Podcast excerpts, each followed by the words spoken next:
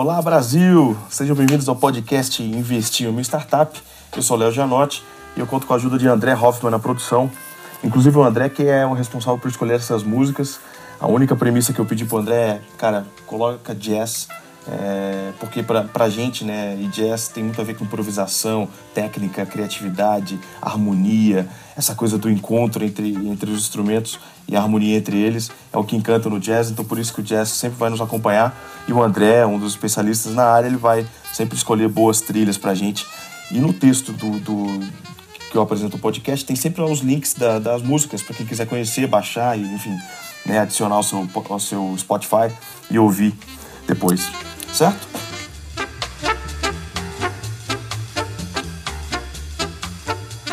Vamos lá? Esse podcast gente dividiu ele basicamente em duas partes. Queria antes agradecer pelos feedbacks e sugestões do episódio 1. Muita coisa bacana, muita coisa valiosa, dicas para os próximos. Agradeço a todo mundo aí que dedicou um tempinho para me dar os feedbacks e vamos seguir. É... O objetivo desse, desse podcast é falar quanto vale a minha ideia, essa é a pergunta que eu mais respondi no meu tempo na rádio. É, as pessoas sempre querem saber quanto vale a sua ideia. Por isso que o valuation se tornou, inclusive, uma ciência é, dentro da área econômica, porque essa é uma dúvida que todo empresário tem em relação ao seu negócio. Mas antes disso, eu queria só responder uma pergunta em relação ao que é investimento anjo, que eu acho que muita gente perguntou e eu fiquei devendo essa, essa, essa resposta lá no primeiro, no primeiro episódio. Mas, gente, rapidamente, investimento anjo nada mais é do que o investimento de compra de participação em empresas. É, então, do ponto de vista econômico jurídico, ele pouco difere do investimento tradicional de compra de participação.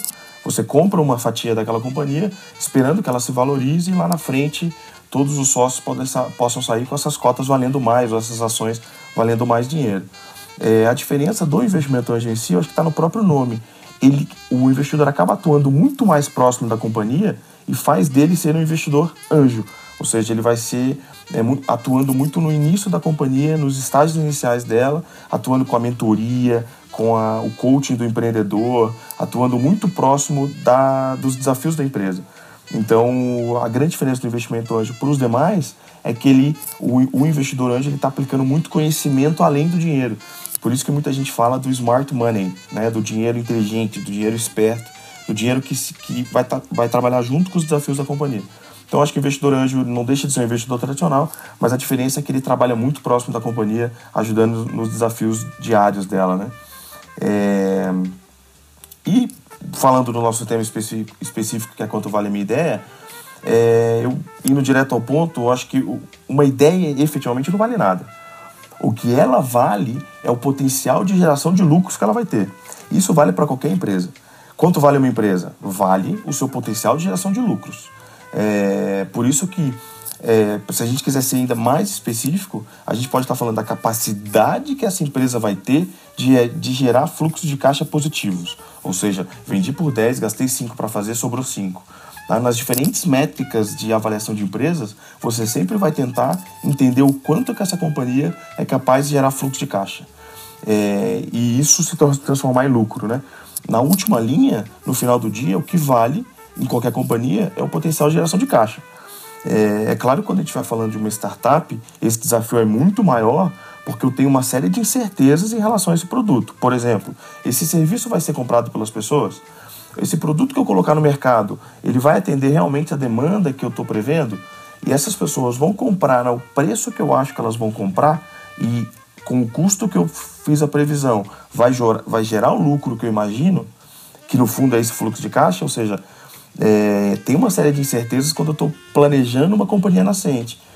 Então, para fazer a avaliação de uma startup, e de, aí vamos pensar numa ideia, desde os seus diferentes estágios, o desafio vai ser definir quais são os parâmetros das projeções que vão ser criadas. Então, vamos lá, vamos partir do, eu vou, criar um computador novo, a gente se juntou aqui, criou um novo modelo de computador. As pessoas vão comprar? É, e se elas comprarem, elas vão comprar no preço que a gente acha que elas vão comprar, na, em cima das margens de lucro que a gente projetou? Em quanto tempo isso vai acontecer? Vão ser 10 unidades no primeiro mês, 15 no segundo, 13, 13 no terceiro, enfim. Vocês entendem quantas, quantas incertezas a gente tem nesse desenho para justamente chegar na última linha, que é o lucro líquido dessa companhia. Então, a gente, o grande desafio para avaliar uma ideia, uma empresa, uma, seja essa empresa em diferentes estágios, é saber o quanto que ela vai ser capaz de gerar fluxo de caixa. Agora, vamos, vamos ver um, caso, duas empresas diferentes. Uma empresa que está começando agora que o produto é totalmente inovador, contra uma empresa como a Apple, por exemplo. O que é mais fácil de prever a geração de caixa? A Apple, né? Tem um histórico de marca, tem um histórico de vendas, é, tem uma reputação de mercado, tem uma capacidade de inovação. É muito mais fácil a gente prever a geração de caixa da Apple do que uma companhia que está nascendo agora no fundo de quintal. Agora, se você me falar qual é o potencial de geração de lucro é dessa companhia que está nascendo, é da Apple que já está estabelecida. Se a gente, por exemplo, não falar de, da criação de um novo produto da Apple, com certeza essa startup que a gente está analisando pode ter um potencial comparado maior, porque ela vai ter um, ela vai criar novas coisas. Né? Então, é, eu, eu, lembro de uma vez de ter avaliação entre o New York Times e, e o Twitter. E o Twitter valia muito mais. Por quê? Porque na época, na cabeça dos avaliadores, o jornal, no longo prazo, tinha um potencial de geração de lucro muito menor do que o Twitter tinha na época. Né? Então a avaliação do Twitter acaba sendo maior, porque o potencial de geração de lucro futuro era muito superior. Né? E aí a gente vai usar para definir o risco dessa, dessa geração de lucro futuro, a gente usa a taxa de desconto, que vai trazer todos esses lucros futuros para o valor presente. Isso a gente traz descontando ano a ano por uma taxa de desconto, que aí tem uma infinidade de metodologias para definir. É... E o, o, desafio do avaliador é justamente como é que eu vou usar as premissas para definir esse futuro e ao trazer a valor presente, qual é o risco que eu atribuo a esse futuro. E aí que vem todas as teorias de taxa de desconto. Eu acho que valeria depois a gente trazer um podcast só sobre taxa de desconto. É... Mas isso a gente pode trabalhar mais para frente. Eu sempre uso, é, quando a gente está conversando entre os investidores, lembrando que esse podcast aqui é muito focado na ótica do investidor, da analogia do jardineiro, né? O jardineiro ele pode ter três vasos um do lado do outro. Um com uma flor super bonita e robusta, um com uma mudinha e um outro só com a terra, falando que ali dentro tem uma semente. Ambos podem ser orquídeas. Um, eu sei que é uma orquídea porque eu estou vendo ela. Dois, eu estou vendo uma broto, um broto de orquídea, que pode ou não ser uma orquídea, ou pode se tornar, ou pode morrer no caminho, e o outro é uma semente, que pode ou não germinar. Então, vocês percebem os graus de incerteza diferentes nesses três vasos, só que eu tenho que avaliá-los da mesma forma. Né? Bom, acho que, resumindo, para não alongar muito nesse no podcast, porque até um dos feedbacks que eu recebi é que ele pudesse ser um pouco mais curto para que vocês ouvissem é, naquele tempo livre entre ir ao trabalho, voltar para o trabalho na academia.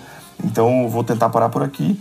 Gostaria de ouvir de vocês algumas dúvidas e sugestões para que a gente seguisse nos próximos. Né? Então, me despeço aqui basicamente falando para vocês quanto vale uma ideia. Vale o que ela é capaz de gerar, gerar de lucro. No final do dia, o que vai ficar é a, o lucro líquido e não o potencial e a beleza daquela ideia. A gente está falando de negócio aqui, a gente está falando de retorno sobre o capital. Então, qual é o potencial que essa companhia vai ter? Vai ser representado pelo fluxo de caixa dela. É, eu me despeço aqui então, deixando o meu site, que é o leojanote.com.br. Quem tiver dúvidas, sugestões, críticas, contato arroba leojanote.com.br. Lembra que o Gianote é com J, é J-I-N-O-T-I. Facebook Léo Gianote. E quem quiser saber mais um pouco sobre esse tema, tem um post no meu blog só sobre quanto vale a sua ideia. Que eu lembro que eu escrevi logo que eu saí de uma entrevista lá na, na CBN. Tá? Quem quiser, visita lá, tem um texto mais, com mais detalhes. E a gente se encontra no próximo episódio. Valeu? Um abraço, gente.